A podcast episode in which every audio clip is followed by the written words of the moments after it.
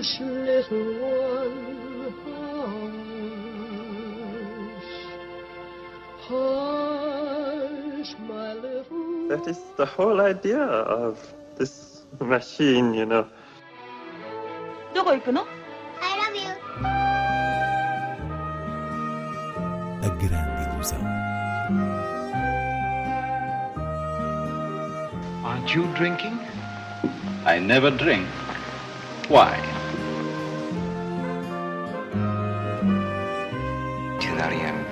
Hiroshima. J'ai tout vu.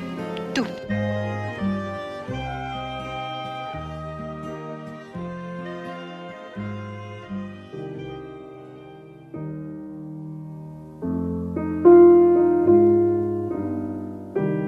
Ursos Não Há, de Jafar Panahi, é estreia em destaque na Grande Ilusão. Inês Lourenço, numa semana em que também chegam às salas dois filmes de Abbas Kiarostami, nunca distribuídos comercialmente por cá. Já tínhamos falado na semana passada de uma estreia iraniana, Terceira Guerra Mundial. Na próxima falaremos de um grande ciclo na Cinemateca dedicado ao cinema iraniano. E esta quinta-feira temos a estreia do mais recente filme daquele que é um dos mestres deste cinema, Jafar Panahi, que importa recordar se encontra preso desde julho a cumprir uma sentença de seis anos pela chamada propaganda contra o sistema, sendo que desde 2010 que está proibido de sair do país e de fazer filmes, mas sempre conseguiu contornar essa censura, nomeadamente enviando os filmes para a Europa em pens, escondidas em bolos e eh, vencendo prémios nos festivais de Berlim, a Cannes, enfim. Ursos Não Há é a última obra de um cineasta que não se deixa silenciar e que usa a sua arte como linguagem política sem nunca descurar uma certa dimensão poética da realidade. Estamos a falar de um filme em que, mais uma vez, Panahi surge numa versão ficcionada de si próprio, enquanto realizador que está a realizar uma longa-metragem em modo remoto, portanto, a questão da metalinguagem, e a partir desta circunstância ele cria um paralelismo inteligente e complexo entre o meio rústico e a cidade. Ou seja, Panahi, a personagem, está a controlar através do computador o seu filme que está a ser rodado na fronteira turca e que retrata um casal obrigado a separar-se em busca de uma nova vida na Europa com passaportes falsos e no próprio local onde o realizador se encontra, uma aldeia também fronteiriça, há todo um enredo que se vai gerar à volta de uma suposta fotografia que Panahi terá tirado a um jovem casal de amantes proibidos, estando ela comprometida com um casamento arranjado, o que reflete a forma como a repressão existe nestes contextos. Está tudo na frase de um aldeão que diz a Panahi: as pessoas da cidade têm problemas com as autoridades, nós temos problemas com superstições. É, aliás, daí que vem o título Ursos Não Há, sendo os ursos uma superstição uh, da aldeia. O filme encaminha-se para uma nota trágica que reflete a mágoa autêntica do realizador, uma autorreflexão sobre o próprio ato de filmar, mas o que permanece extraordinário no cinema de Panahi é a sua capacidade de usar a câmara para, de facto, guardar algo das pessoas filmadas de uma forma de pensar e de viver que contêm uma verdade profunda sobre o Irão. Estamos mais uma vez uh, perante uma obra generosa e genuína de um cineasta que não precisa de muitos meios para produzir um grande significado. چه نونوار کردی چه خبره؟ من دیست بریم مراسم مراسم چی؟ مراسم پاکشویانه Çayqıranda iki böyük daş var. Biri otudarlar sol daşın oğlanı da sağ daşın üstündə. Dediniz ki oğlan sağ tarafında, daşında, kız sol sol tarafında. üstünde. Bunlar eğer əvəz olsa yerine mi?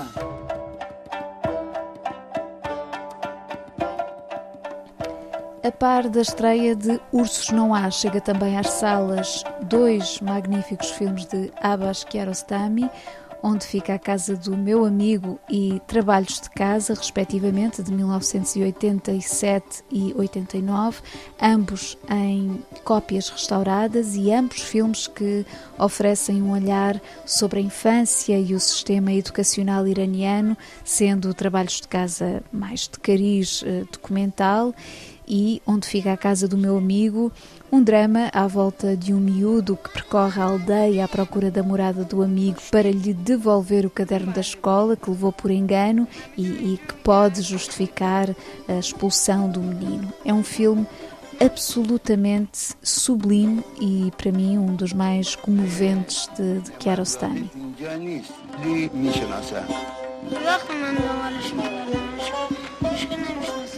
Outra forte recomendação das estreias da semana é After Sun, de Charlotte Wells. After Sun é uma primeira obra impressionante no seu gesto quase secreto.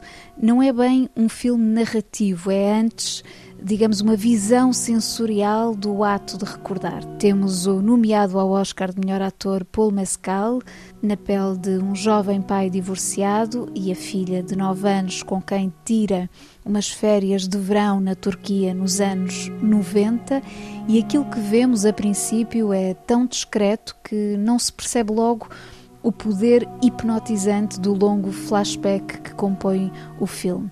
Mais precisamente, são pedaços de memória que dão uma textura emocional àquelas férias. E nesse sentido, não é fácil colocar After Sun em palavras práticas, porque é um filme que parece vir e vem de facto eh, de um lugar muitíssimo íntimo, da substância sensorial de uma memória amena que, que esconde uma tristeza indefinível, lá está, à primeira vista, mas que se agarra à nossa pele como uma despedida dispersa em detalhes subtis ou como a essência de um sentimento uh, que passa nas entrelinhas e que só pode ser de alguma forma apreendido através de, de fragmentos de imagens, vídeos uh, caseiros, momentos aparentemente simples, mas carregados de uma nostalgia pesada. Ou seja, o que a Câmara da escocesa Charlotte Wells faz é quase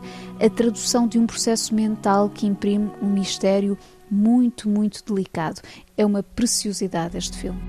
You okay through there? Don't you ever feel like tired and down and feels like your bones don't work, like you're sinking? Hmm. We're here to have a good time, eh?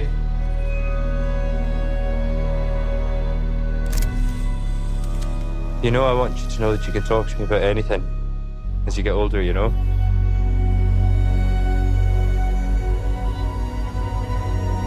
Done it all and you can too. Seguimos com outras propostas de cinema. A primeira é a Kino, mostra de cinema de expressão alemã organizada pelo Goethe Institute, que volta ao Cinema São Jorge, em Lisboa, de 2 a 18 de fevereiro, na sua vigésima edição, com uma programação que se transfere a partir de dia 9 para a Cinemateca, passando depois por Lagos, Coimbra e Porto. São 15 filmes que compõem as secções principais dedicadas ao tema Novos Começos onde se enquadra, por exemplo, o filme de abertura, o documentário Quando a Primavera Chegou a Butcha, um retrato pós-massacre, recolhido pela ucraniana Mila Teshaeva e pelo alemão Marcos Lenz. E haverá ainda, como sempre, um programa especial, neste caso intitulado Histórias do Cinema Alemão, com diversos olhares sobre este cinema, claro, desde o documentário de Caligari a Hitler, de Rudiger Sussland, a Os Irmãos Skladanovsky, de Wim Wenders. Passando para o Porto, o Batalha Centro de Cinema recebe este sábado a cineasta francesa Claire Denis, que vem falar do seu percurso, do seu cinema, numa conversa às seis da tarde que antecipa a sessão de antestreia de Com Amor e Com Raiva, um dos seus dois novos filmes, chega às salas no próximo dia 9 de fevereiro, havendo no domingo a antestreia uh, do outro filme, Stars at Noon, que também estreia em fevereiro. Esta valiosa oportunidade de ver e ouvir Claire Denis surge no contexto da retrospectiva dedicada à obra da realizadora, a decorrer desde o início de dezembro e a terminar neste fim de semana. Por sua vez, no Algarve, o Cineclube de Faro apresenta em fevereiro o ciclo mensal, eh, desta vez de alguma forma centrado nos países do Médio Oriente. Há para ver desde logo o filme com que começamos a grande ilusão, Ursos Não Há, de Jafar Panahi, ainda outro dos grandes títulos do último ano, Os Irmãos de Leila, de Said Rustai, portanto, duas maravilhosas produções iranianas, mas também A Noiva, de Sérgio Treffaut, rodado no Iraque, e O Joelho de Ahed, do israelita Nadav Lapid. As sessões decorrem às quintas-feiras no IPDJ de Faro, havendo ainda uma sessão familiar na manhã do último domingo de fevereiro, com a bela animação francesa Ernest et Célestine, a viagem em Charabi. Para já, este domingo, a proposta para os mais novos no IPDJ de Faro é uma animação da DreamWorks, Os Mausões. A terminar, recordamos Paul Vecchiali, o cineasta francês falecido na última semana aos 92 anos. E celebramos o primeiro filme português nomeado para os Oscars. Paul Vecchiali teve muito pouca visibilidade em Portugal, desde logo porque os seus filmes raramente cá estrearam, mas houve uma importante retrospectiva na Cinemateca em 2017 que permitiu redescobrir este nome da geração da Nouvelle Vague, conhecido por um cinema hiper sentimental, obviamente com raízes no melodrama, que era o seu género de eleição, e destacou-se sobretudo como um verdadeiro exemplo de cinema independente, autodidata no contexto francês, com bastante impacto numa certa cinefilia. É daqueles casos em que se pode dizer que dedicou toda a vida ao cinema, inclusive ainda estava a terminar um filme e também passou pelo universo da crítica. De resto, era muito famosa a sua devoção pela atriz Danielle Darrieux, figura do cinema clássico francês, que o próprio Vecchiali teve oportunidade de dirigir no filme A Note de Marche de 1983.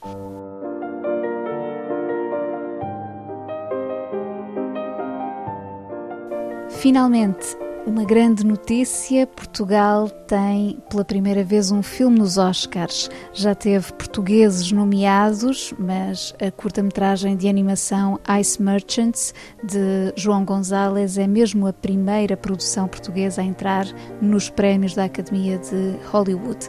Para comemorar o feito, escutamos um pouco da banda sonora composta pelo próprio realizador deste filme de 14 minutos que acaba de se tornar um marco.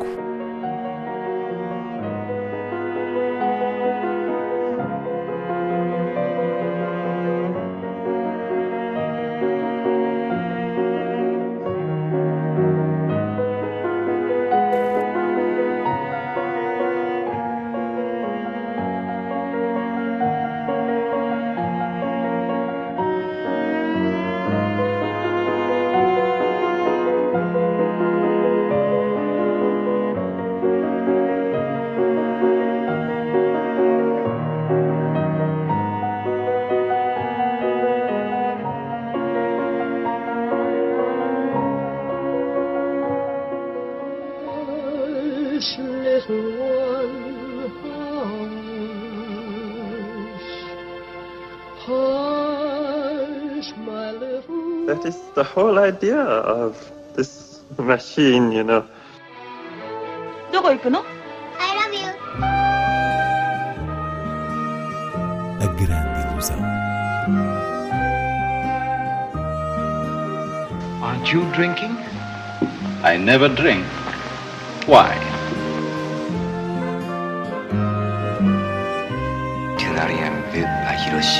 J'ai tout vu.